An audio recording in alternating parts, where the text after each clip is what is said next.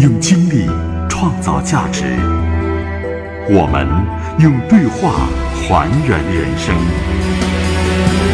财经先生，财经先生，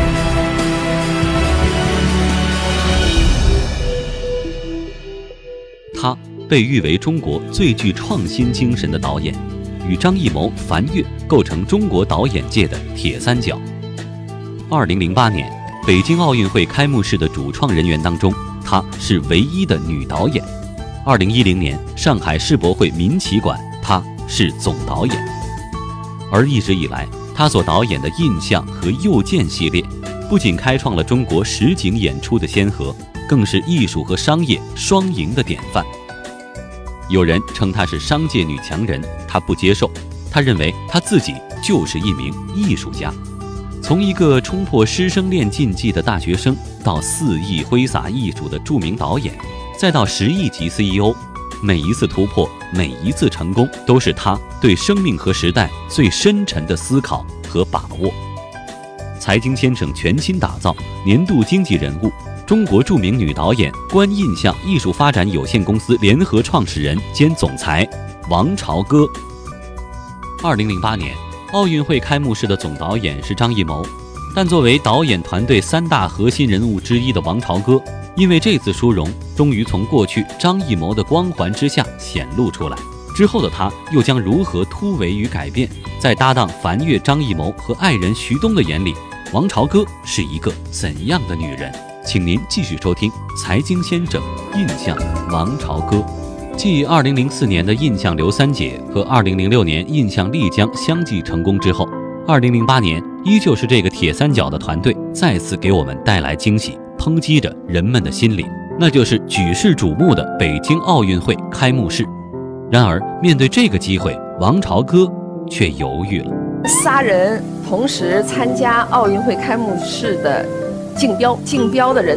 很多很多，全世界的导演来送这个，当然我们压力也很大啊，一直是很努力、很认真的做这个准备。我们获得了一个就是综合的评比，我们获得了一个头筹，就自然而然，张艺谋就成了总导演。那么我和樊跃呢，因为跟他是一个搭档的关系，所以我们也要进这个奥运会的开幕式组。当时我和。樊跃很犹豫，想那个张艺谋一人去就行了，因为奥运会啊会是一个太多太多的人，全中国的精英，全世界的精英都集中在一起。那么私心一点讲呢，谁不愿意当一个鸡头？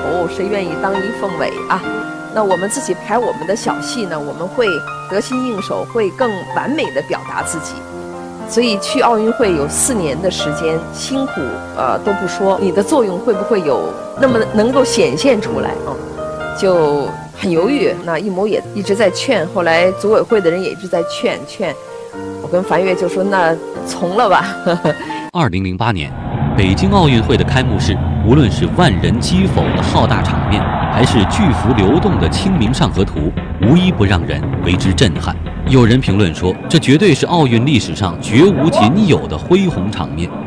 当李宁点燃火炬的那一刻，整个中国、整个世界，所有人都在沸腾和欢呼，因为它不仅仅是一场绚丽的演出，更是向世界证明了中国的日益强大，中华民族的伟大复兴。外界的评论，包括嗯，自己也有一些亲戚朋友哈，也有些在外国的呃同仁给我们打了个祝贺电话，他们电话就干脆有的就是泣不成声。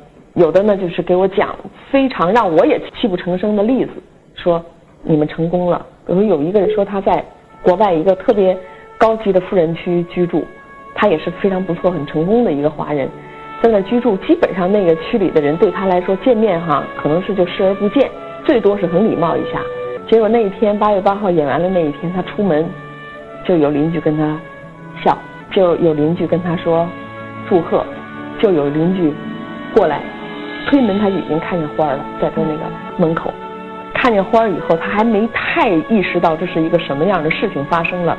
当他一路走，一路接受这个祝贺，一路接受你中国人很了不起的时候，他那路根本就没走完，走到一半，他本来去出去上班，就翻回来，回到家里边，趴在床上放声大哭，哭完了给我们打电话说谢谢，就这样的情感让我我哎呀非常的呃感动，因为我觉得一个一个演出或者人的一个工作，你完完全全可以用很多种标准来衡量。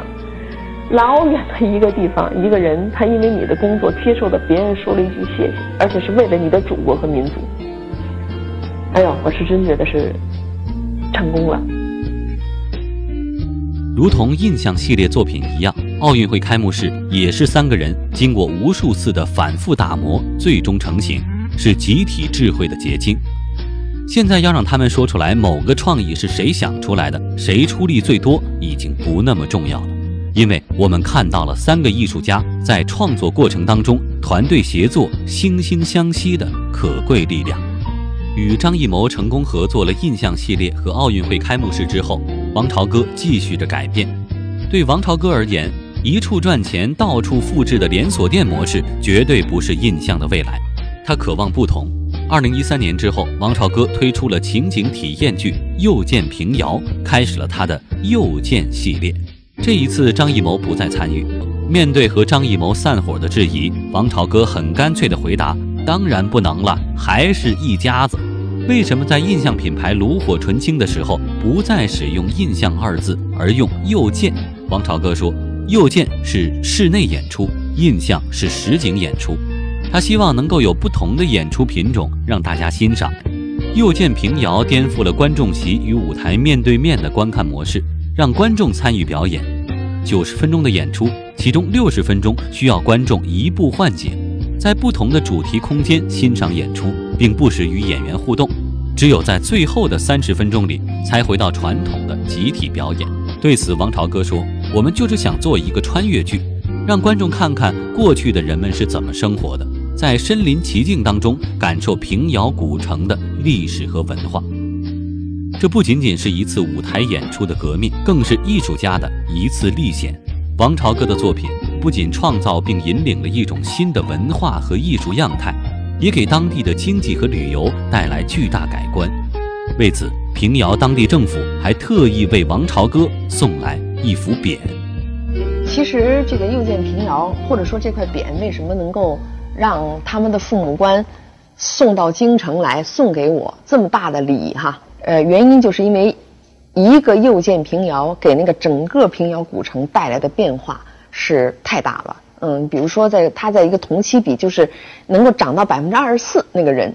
最关键的是，人们在平遥原来是说，哦，这是一个古城是吧？旧的房子是吧？我看完了，啊，有名的票号我也看完了，这是一个县衙门我也看完我就走了。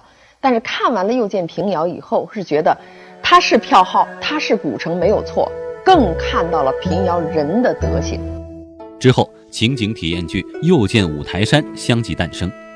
怀着对未来的无限好奇和开拓精神，王朝歌又把目光转向民族音乐领域，打造出一部真正的中国好声音《又见国乐》。它是印象系列的创新，同时也是对代表中国文化精髓的国乐进行的颠覆式的创新。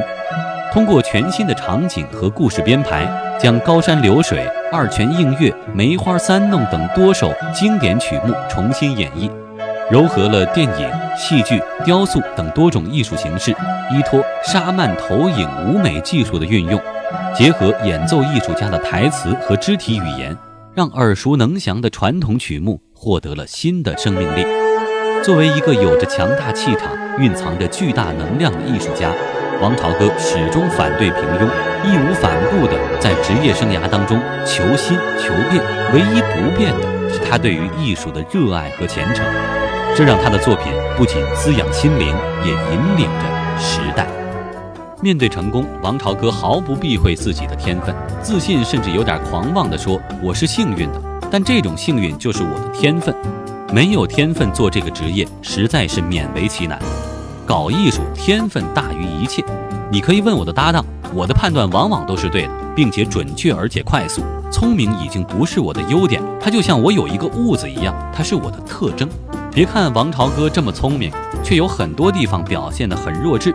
比如，他不会使用手机，很长时间才学会发短信；也不会使用各种电器，连 DVD 都不能独立使用，离开助理就收不到电子邮件。王朝哥很喜欢自己的这些傻。他说，在强势男人面前偶尔示弱，用女人的娇柔和无知得到同伴的放松，这是一件很划算的事情。王朝哥很爱美，工作完了就回家，第一件事情就是马上去做面膜。他唯一的休闲方式就是逛街买漂亮衣服。他喜欢买各种时尚衣服和鞋。和张艺谋在美国大都会导演 Domingo 主演的歌剧《秦始皇》时，他四十八天换了四十八身衣服。在家里，他专门用一个二十多平米的房间来放衣服，但是也只能放一季的。衣服多到他自己都有点内疚了。他说，买衣服是他减压的一种方式。张艺谋的电影《满城尽带黄金甲》败走好莱坞。但是这部电影当中服装的盛大场面的豪华气势，让他意外的获得最佳服装奖的提名，这里面可就有王朝歌的功劳。王朝歌说自己命好，遇到了三个够宽广的男人，他们能够欣赏自己的智慧，能容忍自己的灵力，能激发自己的灵感。这三个男人便是他的老搭档樊跃和他最知名的合作伙伴张艺谋，还有他的老公兼老师徐东。对于王朝歌，张艺谋评价她是女导演当中少有的全活人，聪明、漂亮、健康，全家和睦，事业顺利。樊跃则这样形容她：很多时候，她对我就是大夫，可以快速、敏捷、准确地判断一件事，语言方式很丰富，有时很温暖，有时很损，但无一例外都很准。我太受用了，这种提醒太重要了。而他的爱人徐东却说。他是个收藏男人思想的人。我最成功的作品和投资就是王朝歌。